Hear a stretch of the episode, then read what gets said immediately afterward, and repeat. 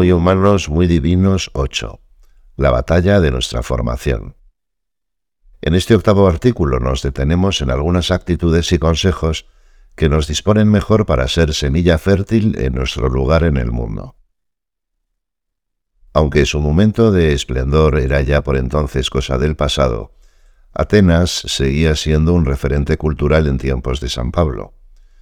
Nos dice San Lucas de sus habitantes, mentes inquietas, que no se dedicaban a otra cosa que a decir o a escuchar algo nuevo.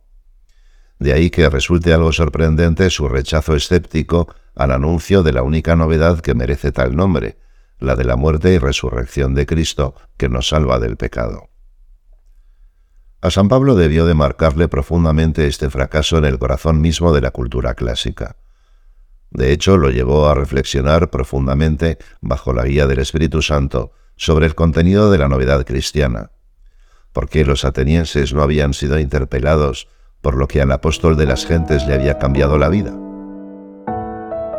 Viejas novedades y novedad auténtica. En sus cartas a los cristianos de Corinto, a quienes se dirigió inmediatamente después de los atenienses, se recoge el fruto de ese proceso de pensamiento. San Pablo presenta dos grandes ejes para poder acoger su mensaje. Por un lado está el misterio de la cruz de Cristo, difícil de asimilar con la sola lógica humana. Por otro están también sus implicaciones concretas en la vida diaria. La cruz comporta un nuevo modo de estar en el mundo. Solo desde esta doble acogida de Jesús crucificado en nuestra existencia puede hablarse de novedad en sentido propio. Si alguno está en Cristo, es una nueva criatura. Lo viejo pasó, ya ha llegado lo nuevo. Con esta misma novedad entronca la luz que San José María recibió el 2 de octubre de 1928. Su visión de los cristianos como portadores de la única llama capaz de iluminar los caminos terrenos de las almas, del único fulgor en el que nunca podrán darse oscuridades, penumbras ni sombras. La auténtica novedad cristiana, nuestra vida en Jesús, le permitía darse cuenta de que algunas de las llamadas novedades que agitaban entonces la vida de la sociedad y de la Iglesia no eran en realidad más que volterianismos de peluca empolvada o liberalismos desacreditados del XIX. Siempre seguirán apareciendo y desapareciendo, siempre habrá, en contraste con el mensaje cristiano, otras novedades que son sólo un renacer de los errores que ha habido a lo largo de los siglos, es decir, algo profundamente viejo. Buena parte de nuestra misión de cristianos corrientes consiste en llevar la auténtica novedad de Cristo a todos los ámbitos de nuestra vida, sin dejarnos seducir por lo que, en el fondo, no es más que una apariencia de nuevo. Para eso resulta imprescindible acogerla primero en nuestra vida, dejarla crecer con paciencia y empeño, para que vaya dando forma a nuestra mentalidad y a nuestras actitudes. Solo así contribuiremos a que muchos no permanezcan en tinieblas, sino que anden por senderos que llevan hasta la vida eterna. Lo más importante es el sembrador. Varias de las parábolas de Jesús sobre el reino de Dios ponen de manifiesto que su presencia entre nosotros es un don gratuito. Por ejemplo, en la parábola del sembrador, el punto de partida es la intervención de alguien que siembra la semilla. Sin esa acción previa es evidente que no puede haber fruto. Por eso ya aquí estamos ante lo más importante de la narración. Que el terreno sea bueno, regular o malo, también es importante, pero secundario. La fe nos descubre que somos hijos de Dios, herederos del mundo, llamados a colaborar con nuestro Padre para que la creación entera llegue a ser el regalo que Él ha soñado para nosotros. Animados por la misma fe que sostenía la misión de los primeros cristianos, procuramos descubrir cómo todos los caminos de la tierra pueden llevar a Dios. Estamos convencidos de que el mundo no es malo, porque ha salido de las manos de Dios, porque es criatura suya, porque Yahvé lo miró y vio que era bueno. Sabiéndonos hijos y herederos, en definitiva apóstoles, nos convertimos nosotros mismos en esa semilla lanzada a los cuatro vientos. Nos entusiasma sobre todo saber que Dios se empeña en arrojar una y otra vez la simiente para enriquecer un mundo con profundos anhelos de fructificar. Así podemos comprender toda la maravilla de la llamada divina. La mano de Cristo nos ha cogido de un trigal el sembrador aprieta en su mano llagada el puñado de trigo. La sangre de Cristo baña la simiente, la empapa. Luego el Señor echa al aire ese trigo, para que muriendo sea vida y hundiéndose en la tierra sea capaz de multiplicarse en espigas de oro. Trabajar la tierra, mejorar la semilla. Sin embargo, no basta con lanzar la semilla. También es necesario que ésta tenga la fuerza y la inteligencia para echar raíces. Además, la tierra se puede abonar. Podemos trabajarla y disponerla de la mejor manera. Si queremos que el fruto sea tan fecundo, que como dice Jesús, incluso los pájaros puedan cobijarse en las ramas del árbol en el que se convertirá aquel primer gesto, parte esencial de nuestro modo de colaborar será preparar en la medida de nuestras posibilidades una buena semilla. Para eso necesitamos, en primer lugar, convencernos de que la fe que queremos vivir y compartir no es algo irracional ni arbitrario, sino que tiene una relación íntima con la verdad. Necesitamos tener la experiencia vital de que la fe no es simplemente un sentimiento hermoso que consuela y entusiasma, pero dependiendo de los cambios en nuestro estado de ánimo o de la situación de los tiempos. El Papa Francisco nos lo ha recordado. El hombre tiene necesidad de conocimiento, tiene necesidad de verdad, porque sin ella no puede subsistir, no va adelante. La fe sin verdad no salva, no da seguridad a nuestros pasos.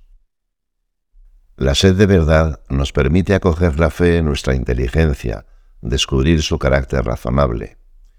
Nuestra inteligencia se abre entonces a horizontes mucho más amplios. La realidad se nos vuelve a la vez más comprensible y más profunda. Es lógico que sea así.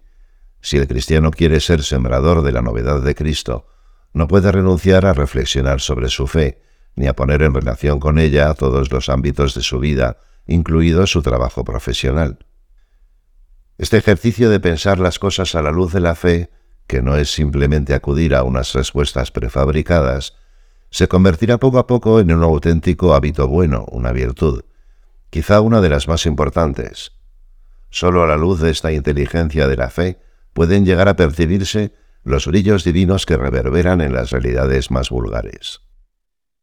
Para que esta apertura a la verdad haga lo más fecunda posible nuestra fe, es imprescindible la humildad ante la realidad, la docilidad al Espíritu Santo, que nos habla a través de los sucesos cotidianos y de las personas que nos rodean. En definitiva, a través de la historia aunque tal vez pudiera parecer que nuestro intento por llevar la luz de Cristo al mundo, lo más importante sería una actitud de seguridad y de potencia, en realidad la fuerza solo puede venir de Dios. En este sentido, la humildad es sumisión creativa a la fuerza de la verdad y del amor. La humildad es rechazo de las apariencias y de la superficialidad. Es la expresión de la profundidad del espíritu humano, es condición de su grandeza la batalla de San José María. Se comprende así el empeño de San José María para que desde el principio el Opus Dei ofreciera una profunda formación filosófica y teológica que incidiera a su vez en el ámbito profesional de cada uno. En su búsqueda por encontrar la manera adecuada de hacer esto posible, hablaba de una auténtica batalla. Este lenguaje bélico subraya el carácter arduo de la empresa de la propia formación, y por tanto la necesidad de empeñarse en ella, siempre según las circunstancias personales de cada uno. Santo Tomás de Aquino hablaba de la virtud de la estudiosidad, que implica un particular empeño en la búsqueda del conocimiento de las cosas, es decir, la actitud permanente de cultivar una sana curiosidad por conocer a fondo nuestro mundo y vencer los obstáculos que nos impiden llevarlo a cabo. En todo caso, lo importante será no perder de vista la grandeza del objetivo que nos sirve de impulso, hacer propio el mensaje de Cristo para poder sembrarlo en la realidad que nos circunda. El lenguaje bélico permite también considerar la importancia de la estrategia. ¿Cómo conseguir un fin tan alto cuando nos falta el tiempo y la serenidad para afrontar con rigor las grandes cuestiones? Para algunos la estrategia puede consistir en aprovechar bien los medios de formación en los que ya participan, cultivando las disposiciones necesarias para sacarles más partido. Para otros pasará por aplicarse el consejo de la literatura clásica que utilizaba San José María, non multa sed multum, no empeñarse en muchas cosas, sino mucho en una sola o unas pocas. quizás haciéndose aconsejar un plan de lecturas adaptado y progresivo. Otros, por su parte, sabrán aprovechar con el orden imprescindible en cualquier actividad intelectual los incontables recursos que hoy ofrece Internet. La imagen del guante que se adapta a la mano con la que el fundador del Opus Dei hablaba del plan de vida sirve también para ilusionarnos con nuestro propio plan de formación para crecer en el conocimiento de nuestra fe. Dos consejos para adquirir una mirada amplia. Si la luz de la fe permite comprender el mundo en su sentido más profundo, el cristiano debe saberse protagonista y nunca mero espectador de los grandes debates culturales e intelectuales presentes en la sociedad. Como nada de lo humano le es ajeno, cultiva un carácter inquieto y sanamente inconformista desde su juventud, sin miedo de contribuir con iniciativa y espontaneidad a mejorar el mundo y la cultura de nuestro tiempo, de modo que se abran a los planes de Dios para la humanidad. Para la realización de esta tarea, San José María nos dejó dos consejos. El primero se refiere a tener una mirada amplia, que no se contenta con objetivos pequeños. Para ti, que deseas formarte una mentalidad católica universal, transcribo algunas características, amplitud de horizontes y una profundización enérgica en lo permanentemente vivo de la ortodoxia católica. Afán recto y sano, nunca frivolidad, de renovar las doctrinas típicas del pensamiento tradicional en la filosofía y en la interpretación de la historia una cuidadosa atención a las orientaciones de la ciencia y del pensamiento contemporáneos, y una actitud positiva y abierta ante la transformación actual de las estructuras sociales y de las formas de vida. Se trata de un programa amplísimo en el que valdría la pena detenerse con calma. El afán de comprender, que requiere lectura y estudio, nos hace sabernos insertos en una tradición que nos precede y que nos permite ver más allá del presente. Somos como enanos a los hombros de gigantes. Podemos ver más y más lejos que ellos, no por alguna distinción física nuestra, sino porque somos elevados por su gran altura. Con ese bagaje podemos afrontar de modo positivo los nuevos logros e interrogantes de nuestro tiempo, y aprendemos a discernir con espíritu constructivo y con la ayuda de otros lo que puede considerarse verdadero progreso. De este modo vamos forjando una visión personal y razonada de los grandes temas. Vamos cultivando una verdadera mentalidad universal, católica. Ante este reto de abrir todo lo humano a los planes de Dios, Benedicto XVI ha otorgado mucha importancia a las minorías creativas. Son normalmente ellas las que determinan el futuro. Por eso, concretamente, la Iglesia Católica debe comprenderse como minoría creativa que tiene una herencia de valores que no son algo del pasado, sino una realidad muy viva y actual. La Iglesia debe actualizar, estar presente en el debate público en nuestra lucha por un auténtico concepto de libertad y de paz. Encontrar personas capaces de sintonizar con esta pasión por la formación y por el análisis profundo de toda la realidad, y luego caminar junto a ellas para sacar juntos iniciativas de todo tipo, es una de las experiencias más fecundas de la vocación de cristianos en medio del mundo. La historia de los primeros fieles de la obra es una confirmación muy cercana a nosotros de esta fecundidad. En esta tarea, cada uno debe situarse en el gran terreno de juego del mundo y encontrar desde las circunstancias que definen su vida su propio modo de colaborar. El segundo consejo de San José María se refiere al uso del plural. La luz de la fe permite en casi todo encontrar más de una solución, más de un camino. Actuaciones, modos de pensar y soluciones diversas pueden ser legítimamente inspiradas por una misma fe y por lo tanto deben ser respetadas. Por ello, la fe nos lleva a cultivar nuestra capacidad de escucha, de colaboración y de diálogo, con un sano afán de aprender y de enriquecernos con otros puntos de vista.